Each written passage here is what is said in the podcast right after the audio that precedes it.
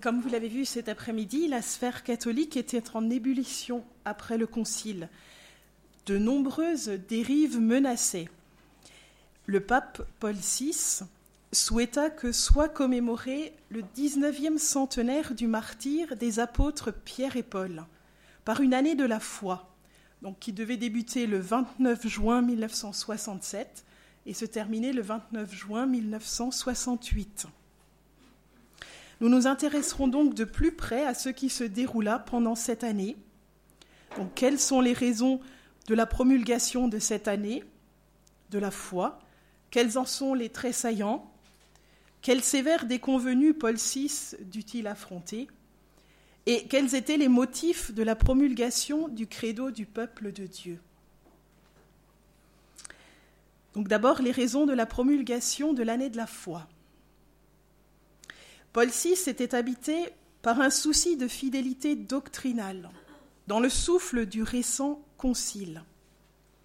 Écoutons un extrait de son discours lors de l'ouverture du synode aux évêques, donc en 1967, pour expliquer la promulgation de l'année de la foi. La sauvegarde de la foi nous a paru créer un devoir si impérieux après la clôture du concile que nous, avons convié l'Église entière à célébrer une année de la foi en l'honneur des deux apôtres qui furent les maîtres et témoins principaux de l'évangile du Christ. Cela afin de faire méditer précisément la foi qu'ils nous ont transmise et de faire apprécier en face des contingences de la vie d'aujourd'hui le rôle qui revient à cette vertu fondamentale pour la stabilité de notre religion, pour la vitalité de l'Église, pour la construction du règne de Dieu dans les âmes, pour le dialogue œcuménique et pour un contact authentique et régénérateur que les disciples du Christ veulent avoir avec le monde contemporain. Est-il possible de choisir librement parmi les vérités révélées en oubliant les exigences de l'orthodoxie? Certains voudraient se prévaloir de telles prérogatives et revendiquer les droits de la conscience morale libre et responsable de ses actes en face des droits de la vérité, pour donner en quelque sorte un nouveau patrimoine doctrinal à l'Église.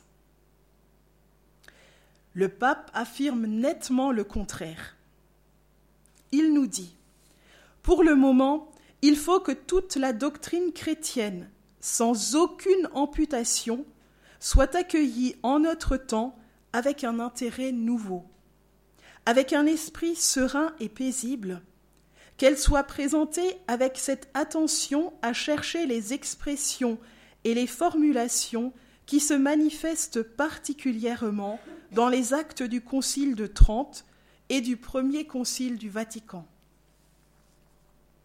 Ce qu'il cherche à promouvoir est le maintien de la foi catholique, le renouveau de sa vigueur, son intégrité, sa force, son progrès, sa cohérence, sous l'aspect doctrinal et historique. La reconnaissance de cette foi comme principe indispensable de la vie chrétienne cause et raison d'être de l'Église. Pour cela, Paul VI propose d'offrir un cadeau aux colonnes de l'Église. Quel cadeau? Eh bien, une profession de foi authentique et sincère de la même foi, telle que cette Église, par eux fondée et rendue illustre, l'a recueillie avec une fidélité jalouse et formulée en toute autorité.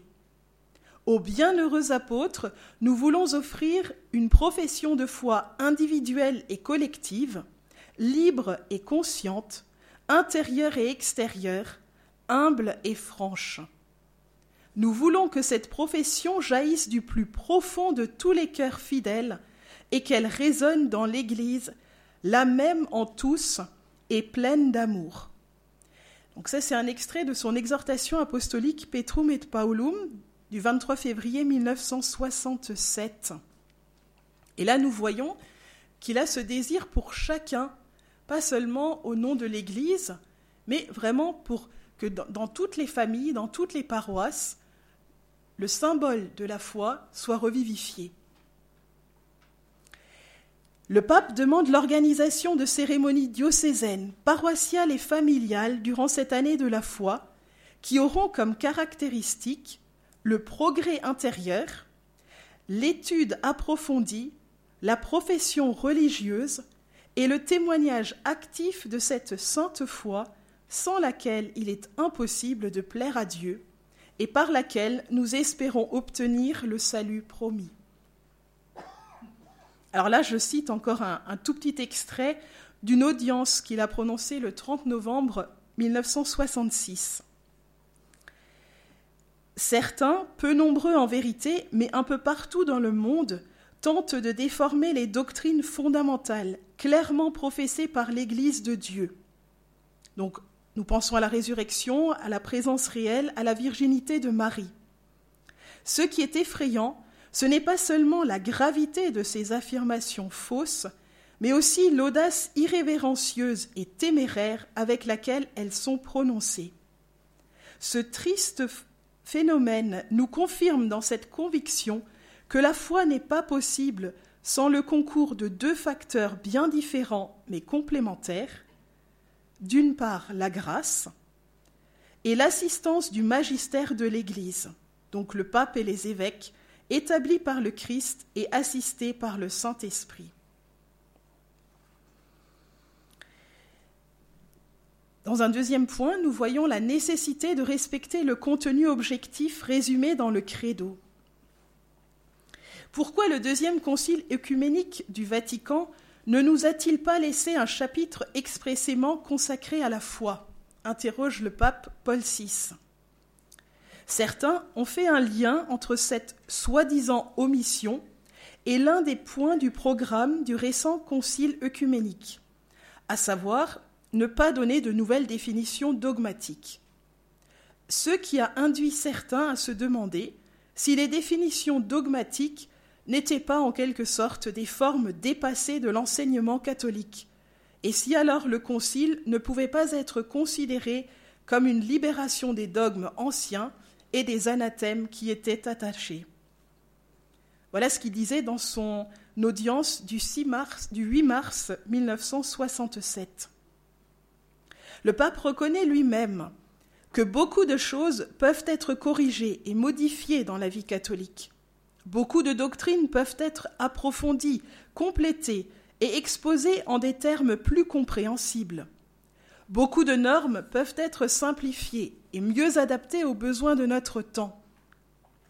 Mais il y a spécialement deux choses qui ne peuvent pas être mises en discussion, les vérités de la foi, sanctionnées avec autorité par la tradition et par le magistère de l'Église, et les lois constitutionnelles de l'Église, lesquels requièrent l'obéissance au ministère de gouvernement pastoral que le Christ a établi et que la sagesse de l'Église a développé et étendu dans les différents membres du corps mystique et visible de l'Église pour guider et réconforter la communauté multiforme du peuple de Dieu.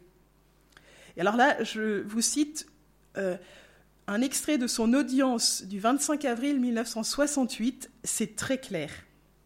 C'est pourquoi nous disons renouveau, oui, changement arbitraire, non.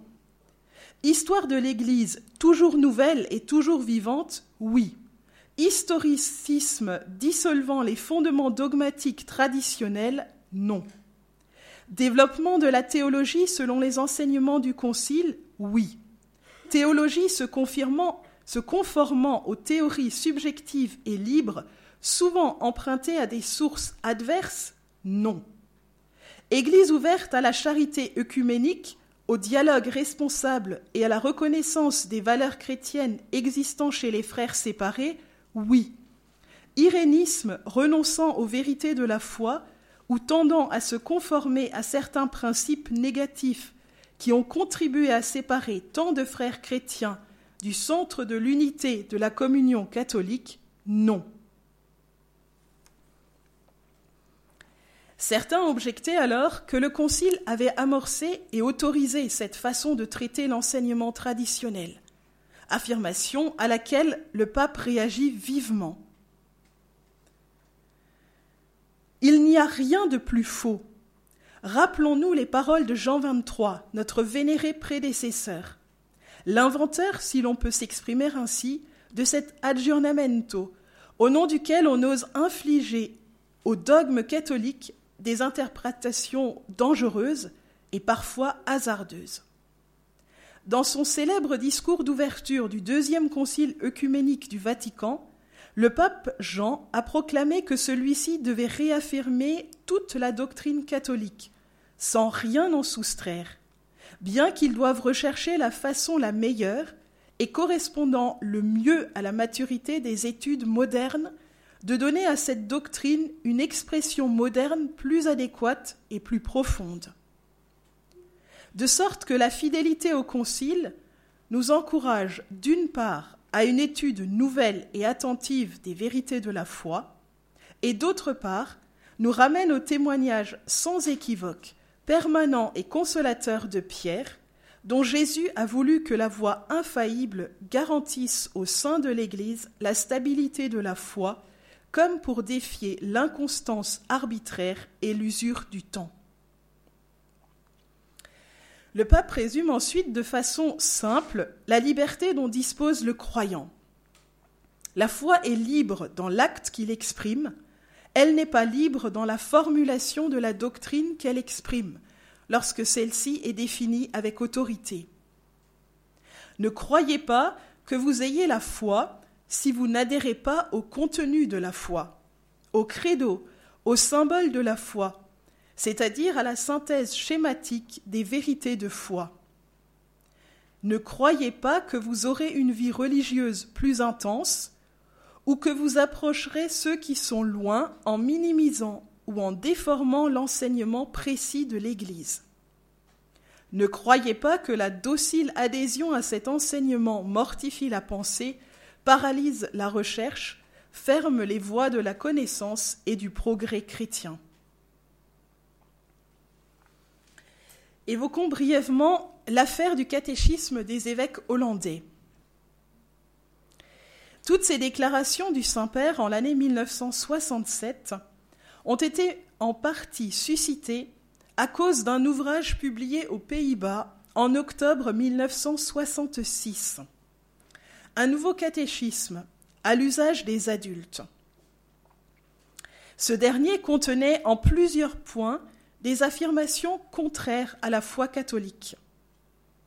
Dès 1966, des catholiques hollandais avaient adressé une supplique au pape, lui demandant d'intervenir.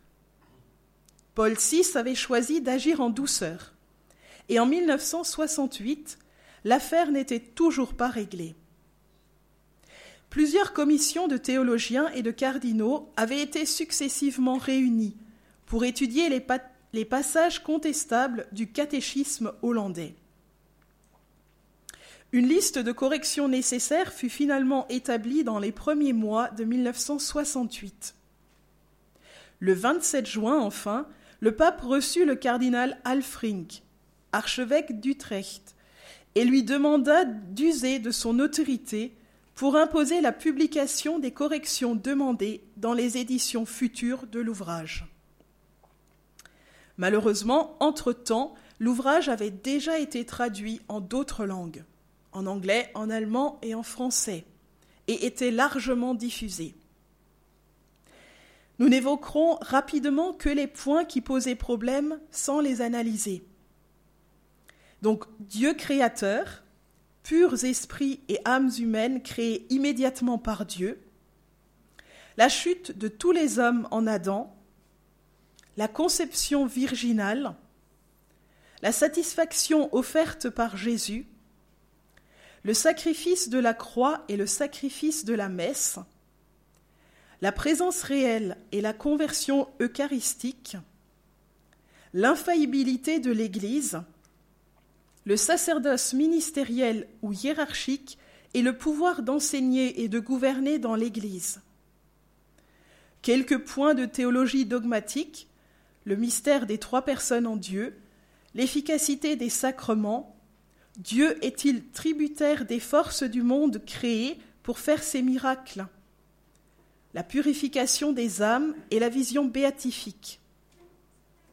Aussi, quelques points de théologie morale.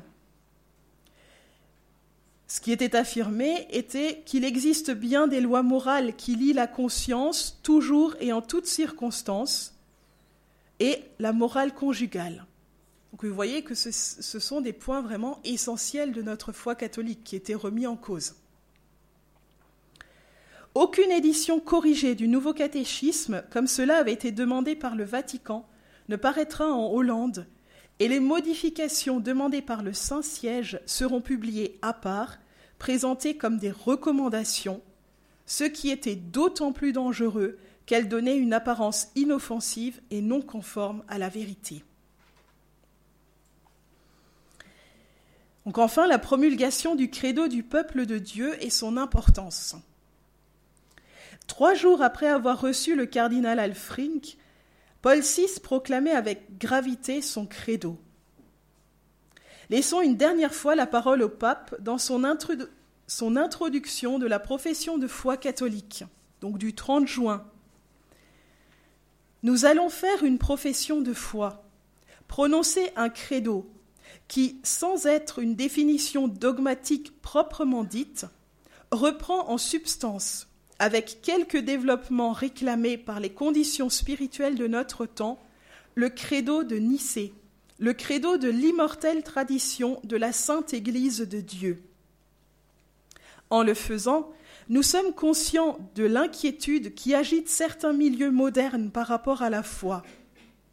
Il n'échappe pas à l'influence d'un monde en profonde mutation, dans lequel tant de certitudes sont mises en contestation ou en discussion.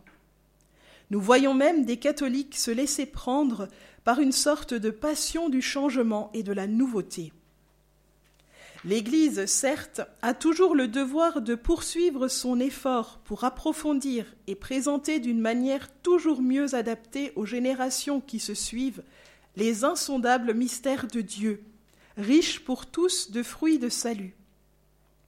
Mais il faut en même temps prendre le plus grand soin, tout en accomplissant le devoir indispensable de recherche, de ne pas porter atteinte aux enseignements de la doctrine chrétienne, car ce serait alors engendrer, comme on le voit malheureusement aujourd'hui, le trouble et la perplexité en beaucoup d'âmes fidèles. Nous avons voulu que notre profession de foi fût assez complète et explicite pour répondre d'une manière appropriée aux besoins de lumière ressentis par tant d'âmes fidèles et par tous ceux dans le monde qui, à quelque famille spirituelle qu'ils appartiennent, sont en quête de la vérité. On a présenté parfois, pour en minimiser la portée, ce texte comme une profession de foi personnelle qui n'engageait que Paul VI. En fait, le pape parlait en tant que chef de l'Église. Dix ans plus tard, faisant le bilan de son pontificat, il dira avoir voulu prononcer cette profession de foi au nom de toute l'Église, et en l'engageant comme credo du peuple de Dieu pour rappeler, réaffirmer, confirmer les points capitaux de la foi de l'Église. En conclusion, nous rappelons que par cet acte solennel, Paul VI affirmait avec autorité et clarté les vérités de la foi catholique, ce qui a redonné courage à de nombreuses personnes pour être fidèles et défendre la foi avec plus de conviction. Cela encouragea même certains théologiens. Pas tous, hein, comme vous le verrez tout à l'heure, mais le père Danielou entre autres. Il n'était intervenu que rarement en dehors de sa spécialité. Suite au credo de Paul VI, il va multiplier articles, livres et déclarations publiques pour défendre la foi menacée et réagir contre les manifestations aberrantes d'une crise de l'Église maintenant manifeste à tous.